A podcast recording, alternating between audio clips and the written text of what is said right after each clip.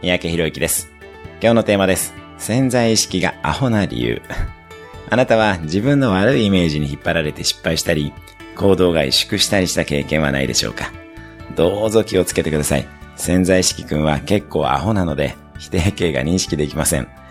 例えば、明日の朝は寝坊しないようにしようと思った途端、頭に浮かぶのは寝坊の映像です。チョコレートは我慢しようと思った途端に頭の中はチョコレートだらけになりますし、コンビニに行けばチョコレートがどんどん目に入ってくるはずです。潜在意識には肯定形も否定形もないからです。なので、目標やゴールは必ず肯定形で書くなりイメージするなりしてください。寝坊しないようにしようより6時に起きようなどになります。ピンクの像を想像しないでくださいっていうのと同じですね。そうするとどんどん像が出てきてしまいます。肯定形でイメージしましょう。